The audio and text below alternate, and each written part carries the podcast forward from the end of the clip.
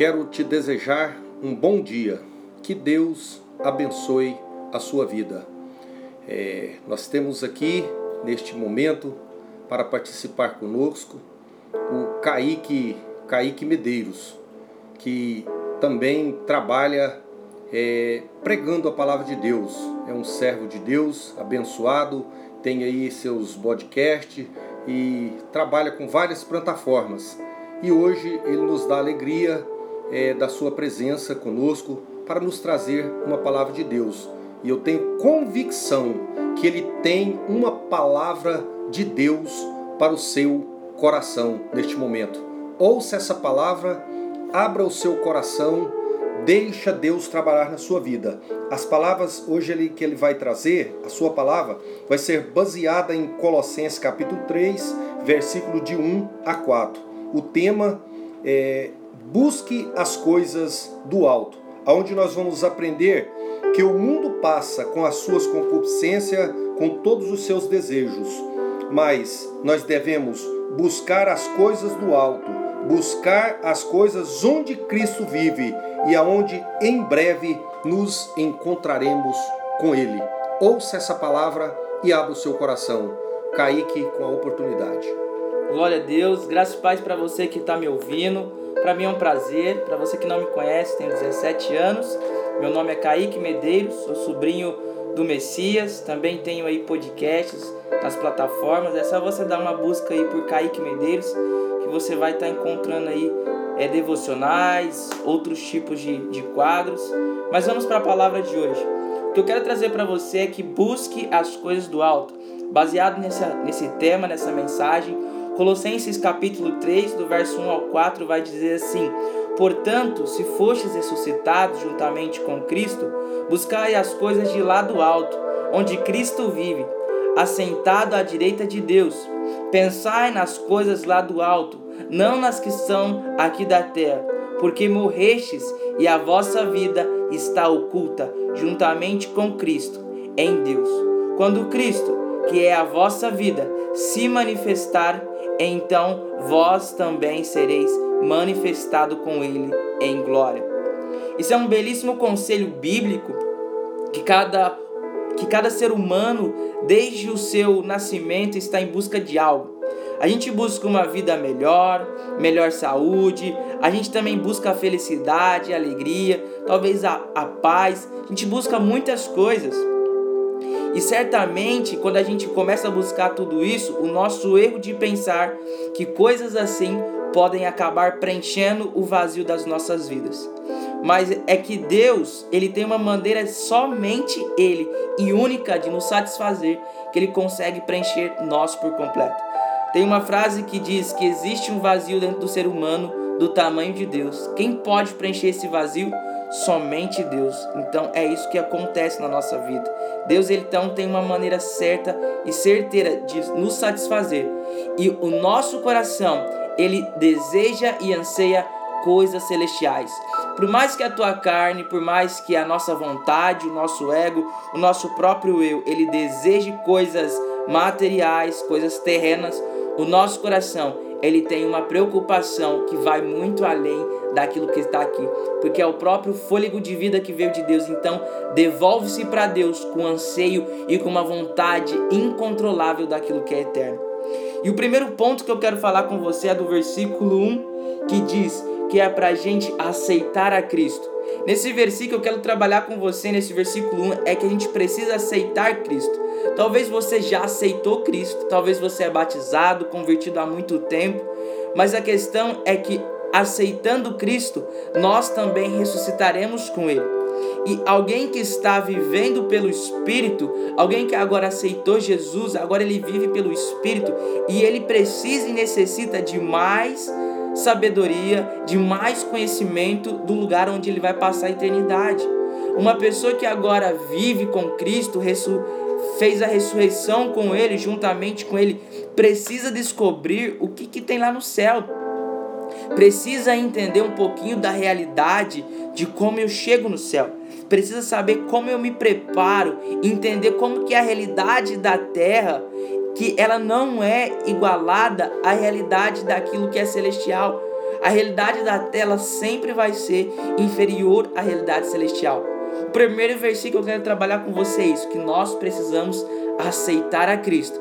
E se nós aceitamos Cristo, agora somos parte espírito. E como parte espírito, nós precisamos nos preocupar com aquilo que é celestial e deixar de lado as coisas que são terrenas. O segundo versículo ele vai falar de aperfeiçoar-vos.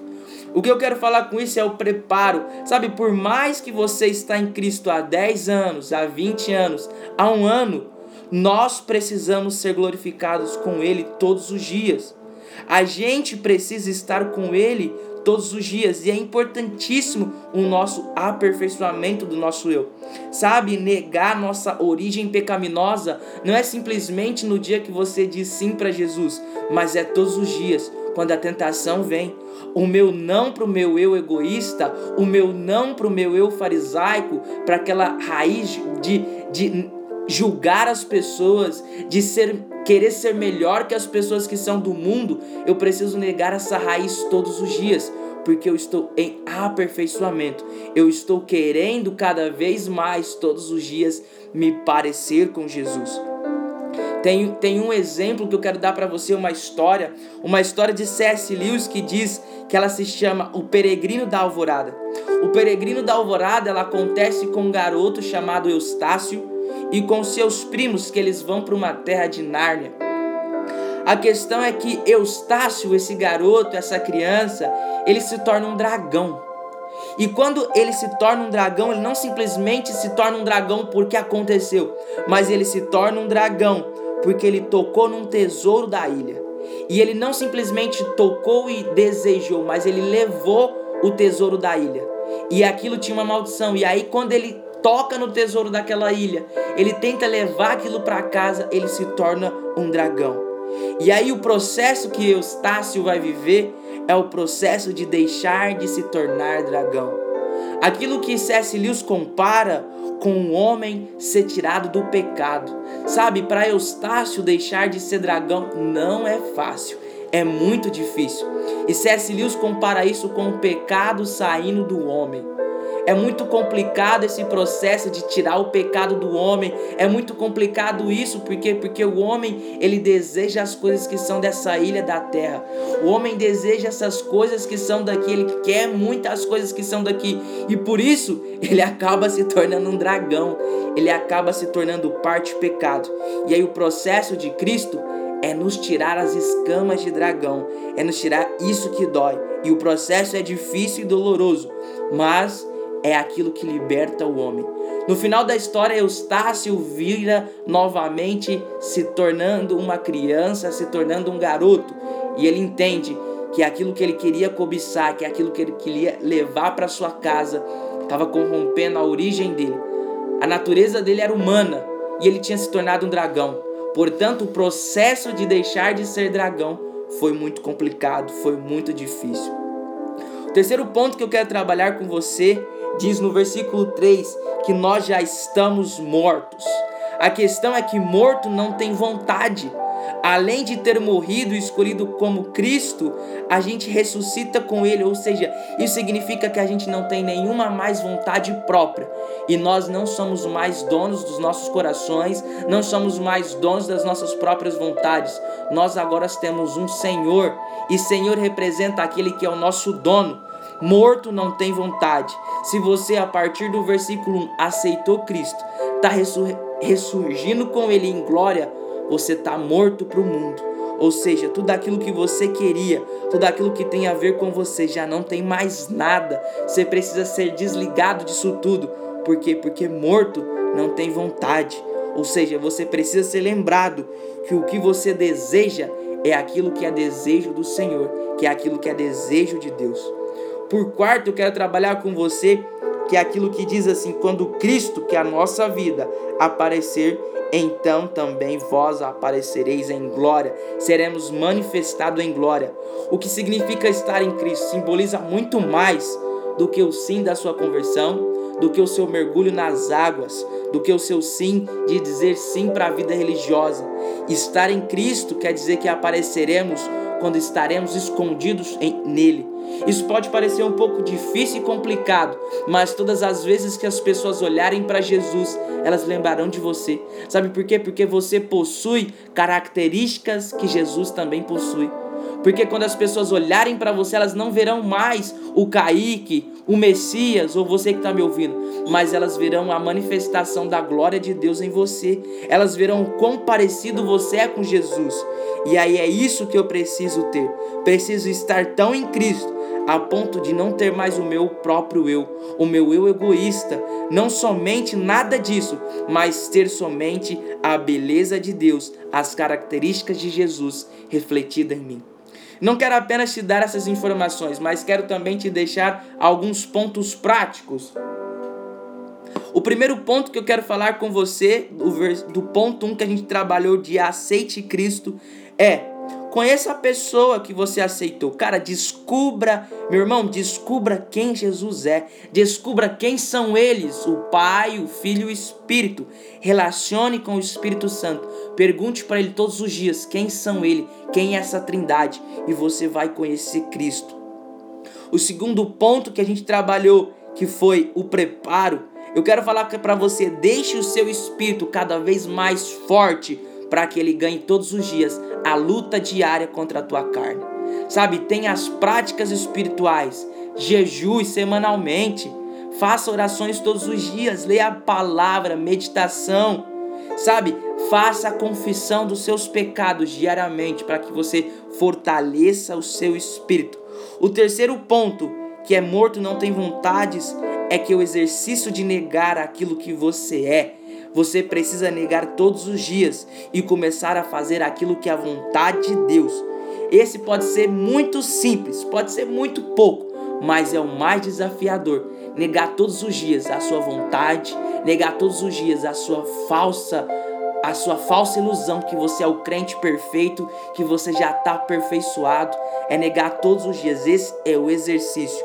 E o quarto ponto de estar em Cristo é que a gente precisa fazer aquilo que Jesus faria.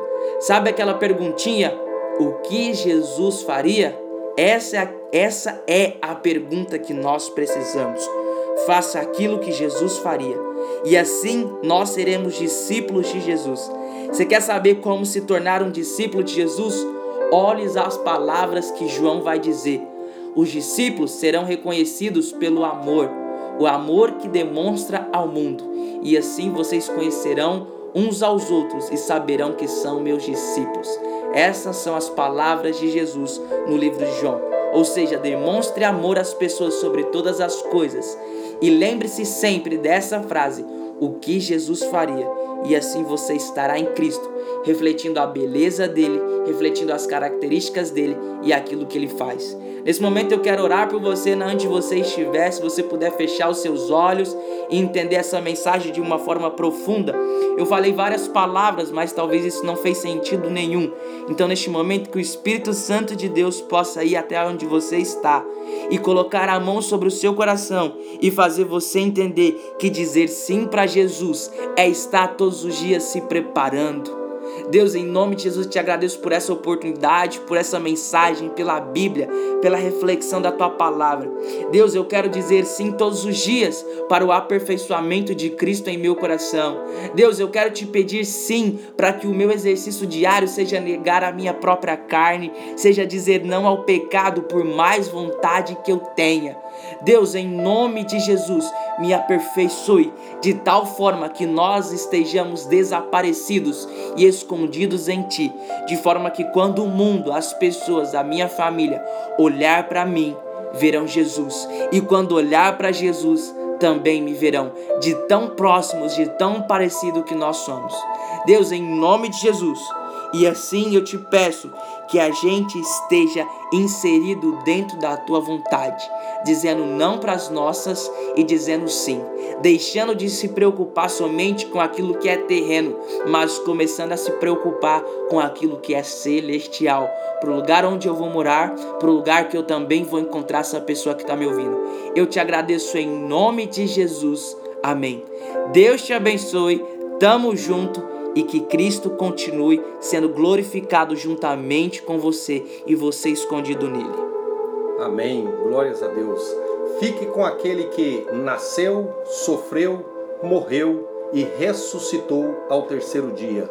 Fique com o Messias.